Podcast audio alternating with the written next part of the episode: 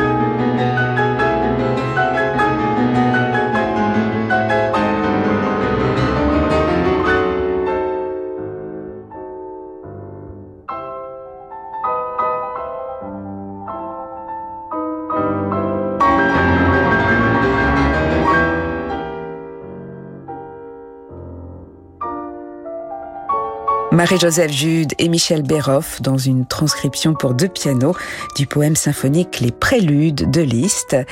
Marie-Joseph Jude et Michel Béroff que vous retrouverez à Nice dès le 20 juillet pour cette nouvelle édition du festival Nice Classic Live.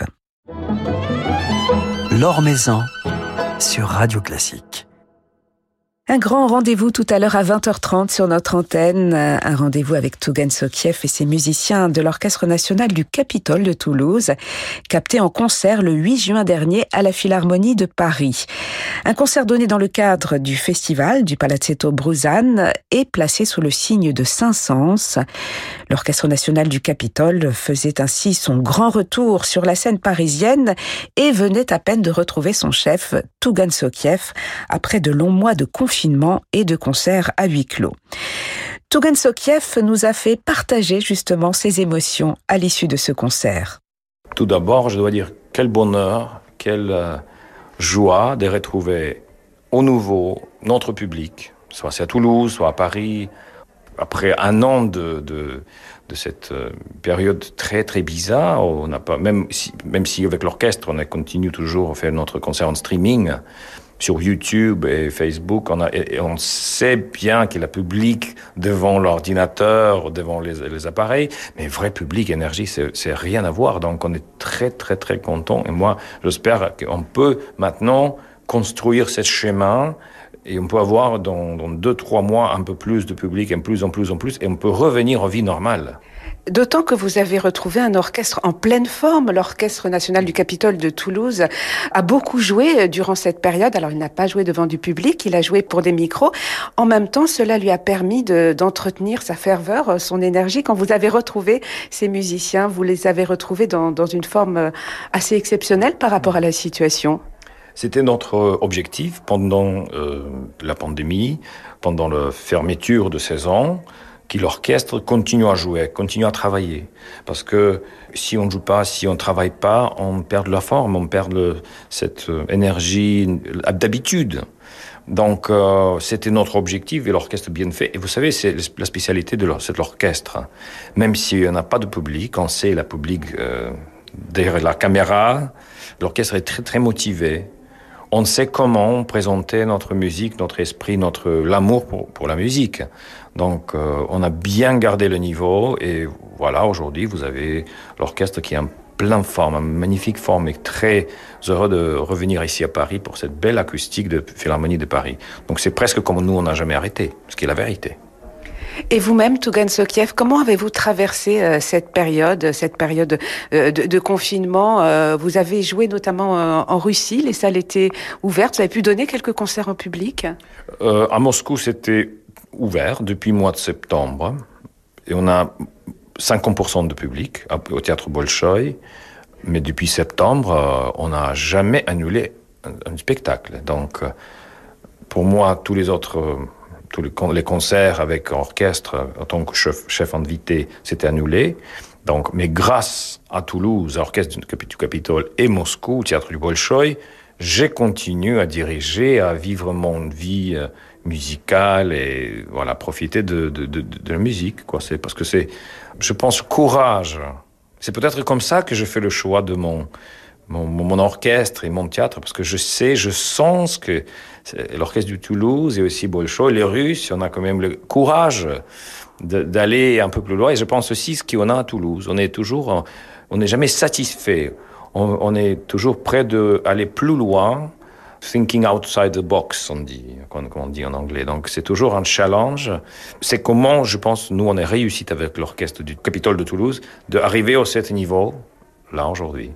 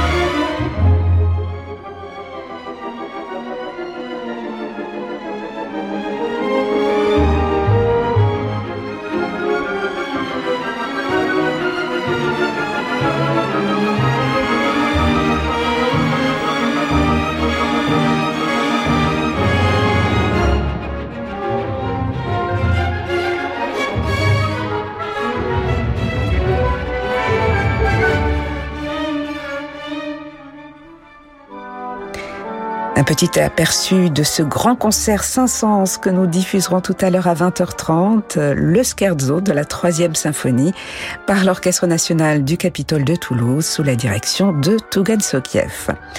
Alors Tougan Sokiev poursuivra son aventure toulousaine à la tête de cet orchestre qu'il dirige depuis plus de 15 ans et il entend bien développer avec ses musiciens de nouveaux projets tout en préparant sa succession. Je reste euh, avec encore, je reste toujours avec l'orchestre du Capitole. Euh, on, a encore des projets, on a encore de, certaines ambitions et au moins de deux ans, je suis là avec l'orchestre. Donc je suis là pour, euh, et surtout là pour cette période, je pense, on a tous besoin un de l'autre pour sortir de cette crise. Crise sanitaire, crise parfois culturelle, parce que la culture, c'est peut-être un secteur qui souffre le pire, c'était catastrophe pour le euh, secteur culturel. Les concerts, nous, on ne peut pas faire télétravail.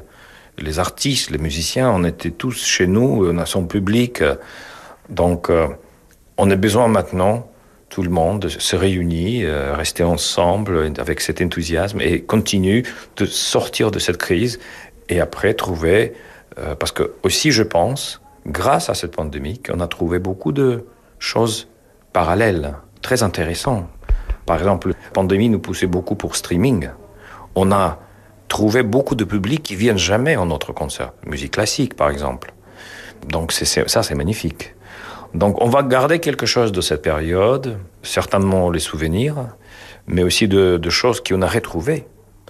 Et on va avancer vers l'avenir avec cet euh, espoir très très positif. Et vous poursuivrez votre festival, euh, les Franco-Russes euh, Festival Franco-Russe, on a réussi de faire cette année, comme vous le savez, euh, version très light, très court, en ligne, heureusement.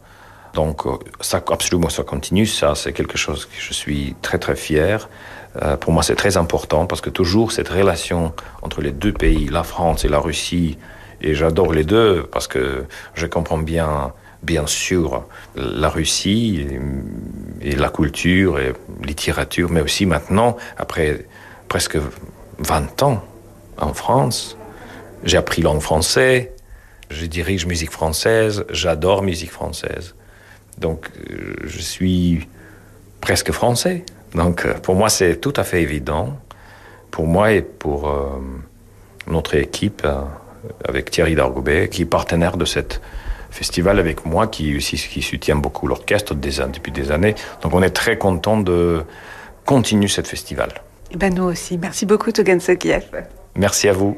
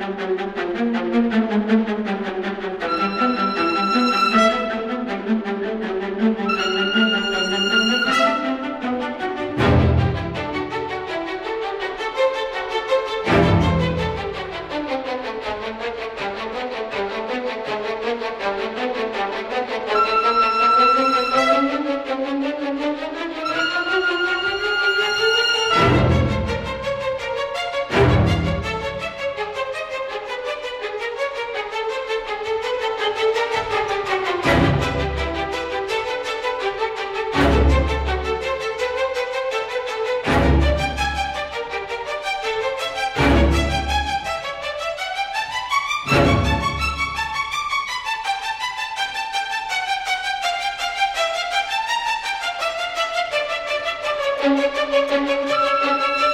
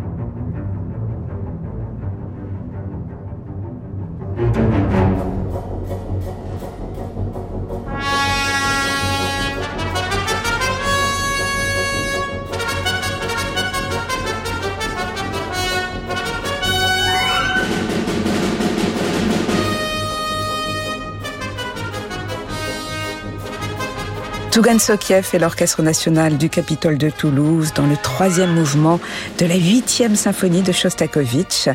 Shostakovich dont la dixième symphonie ouvrira la prochaine saison de l'Orchestre national du Capitole de Toulouse le 10 septembre. Mais ce soir, c'est dans un programme dédié à Saint-Saëns que nous retrouverons ces musiciens sur notre antenne. Un concert capté le 8 juin dernier à la Philharmonie de Paris grâce au soutien de l'association AIDA. Vincent Loga, son délégué général, était tout naturellement présent ce soir-là à la Philharmonie et s'est confié à notre micro. Quel plaisir de retrouver euh, l'Orchestre national du Capitole ici dans cette merveilleuse Philharmonie de Paris. Nous sommes très heureux d'accompagner ce déplacement, ce premier déplacement depuis la réouverture des, des salles. Euh, je crois qu'il y a beaucoup d'émotions ce soir. Euh, on a vu Tougan Sokiev et les musiciens de l'orchestre extrêmement épanouis, extrêmement heureux de retrouver le public, le public parisien. Et puis en tant que mécène de cet orchestre, euh, puisqu'Aïda est engagé depuis de longues années dans le rayonnement de l'Orchestre national du Capitole, nous sommes extrêmement heureux de poursuivre notre accompagnement, de l'avoir poursuivi tout au long de la période du Covid et de la fermeture des salles, mais également aujourd'hui d'être présent aux côtés de l'orchestre. Et puis j'en profite pour remercier l'ensemble des entreprises mécènes d'Aïda qui nous ont accompagnés durant toute cette euh, période difficile, qui ont été fidèles envers notre orchestre et nos musiciens.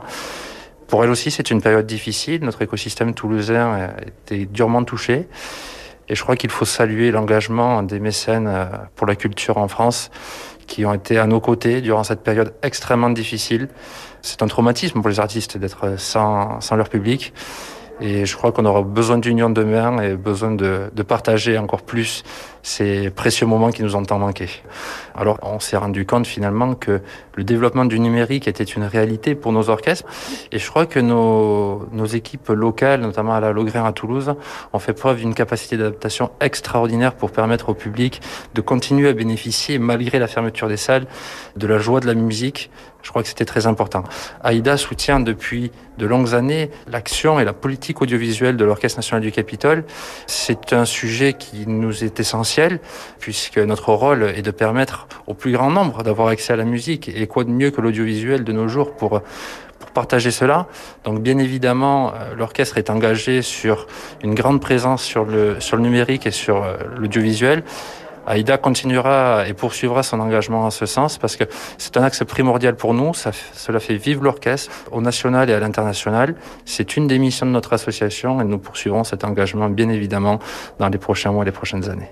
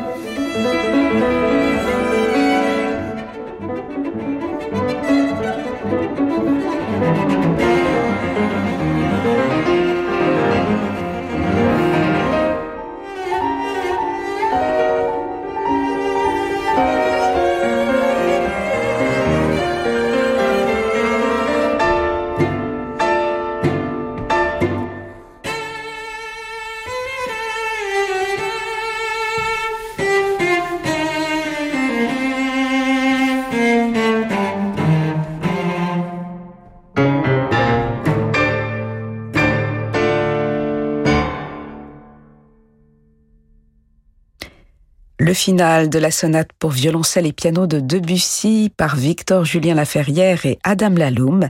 Victor Julien Laferrière que nous retrouverons dans quelques instants en concert avec l'Orchestre national du Capitole de Toulouse et Tougan Sokiev. Il jouera le premier concerto pour violoncelle de Saint-Saëns. Voilà, c'est la fin de ce journal du classique, dernier journal du classique de la saison. Merci à Bertrand Dorini pour sa réalisation. Le journal du classique reviendra à la rentrée dès le 30 août. Quant à moi, j'ai encore quelques rendez-vous concerts avec vous sur l'antenne et notamment tout de suite avec l'Orchestre national du Capitole de Toulouse et Tougan Sokiev.